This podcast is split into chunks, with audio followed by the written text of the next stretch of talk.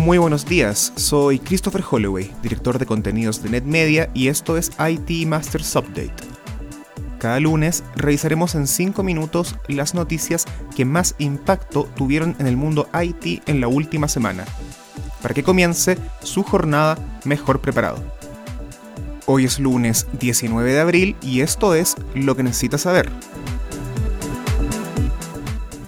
Dell anunció oficialmente que se desprenderá de VMware, o sea, que la transformará en una compañía independiente.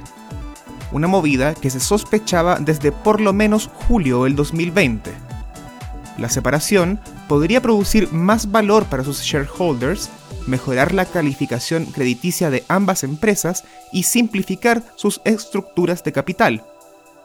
Dell posee aproximadamente el 81% de VMware que adquirió como parte de la importante compra de EMC por 58 mil millones de dólares en 2015.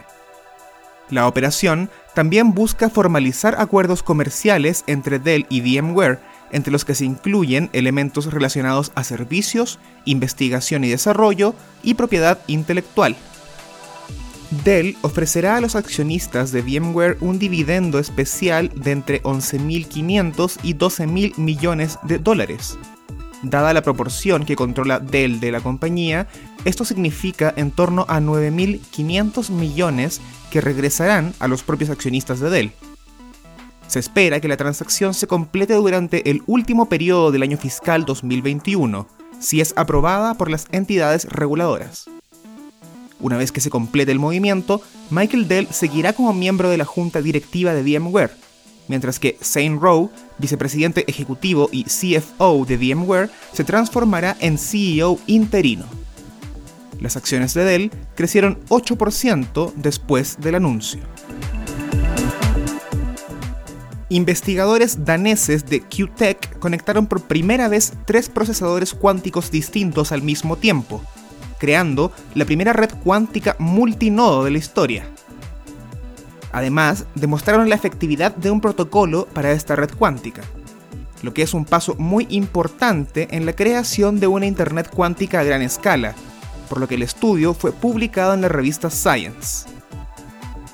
Pero ¿qué es una Internet cuántica? Así como la Internet actual puede conectar dos dispositivos en cualquier parte del mundo y transmitir información en bits, que pueden significar ceros o unos, la Internet cuántica haría lo mismo, pero con bits cuánticos, que pueden ser 0, 1 o un tercer estado, que es 0 y 1 al mismo tiempo. Por más complicado que suene, el resultado práctico es la transmisión de mucha, pero mucha más información al mismo tiempo. Otros científicos ya habían conseguido conectar dos dispositivos cuánticos, pero esta es la primera vez que puede definirse un dispositivo intermedio que interconecta a los otros dos. Este es el primer paso para escalar esta conectividad hasta conseguir una Internet de mayor tamaño. A pesar de que aún estamos muy lejos de una Internet con estas características, se utiliza fibra óptica para generar el enlace cuántico entre los qubits, por lo que se podría usar infraestructura existente. De hecho, la primera prueba usando infraestructura comercial está agendada para 2022 por la misma compañía danesa QTech.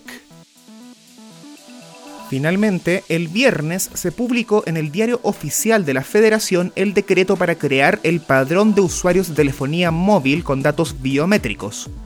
Así que desde el sábado 17 de abril entraron en vigor las reformas a diversas disposiciones de la Ley Federal de Telecomunicaciones y Radiodifusión en México, el IFT será el encargado de expedir las disposiciones administrativas para la operación del padrón, que ligará a cada dueño de un celular con sus datos de identificación, incluyendo los biométricos. La medida se tomó con la excusa de ayudar en el rastreo de delitos, como extorsiones, que, de acuerdo con datos del INEGI, en el 90% de los casos se cometen desde teléfonos prepagados pero de acuerdo con diversos expertos, el padrón va a resultar una herramienta muy costosa y difícilmente funcional. Según reportó Milenio, solo en materia de servidores y software su valor alcanzaría los 20 millones de dólares.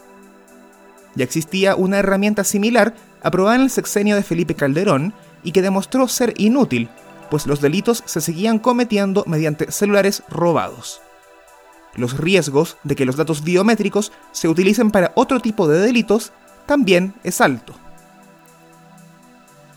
Eso fue todo por esta semana. Les recordamos suscribirse a IT Masters Update en su servicio de noticias y podcast favorito. Nos encontramos en iTunes, Spotify y Stitcher. Hasta la próxima.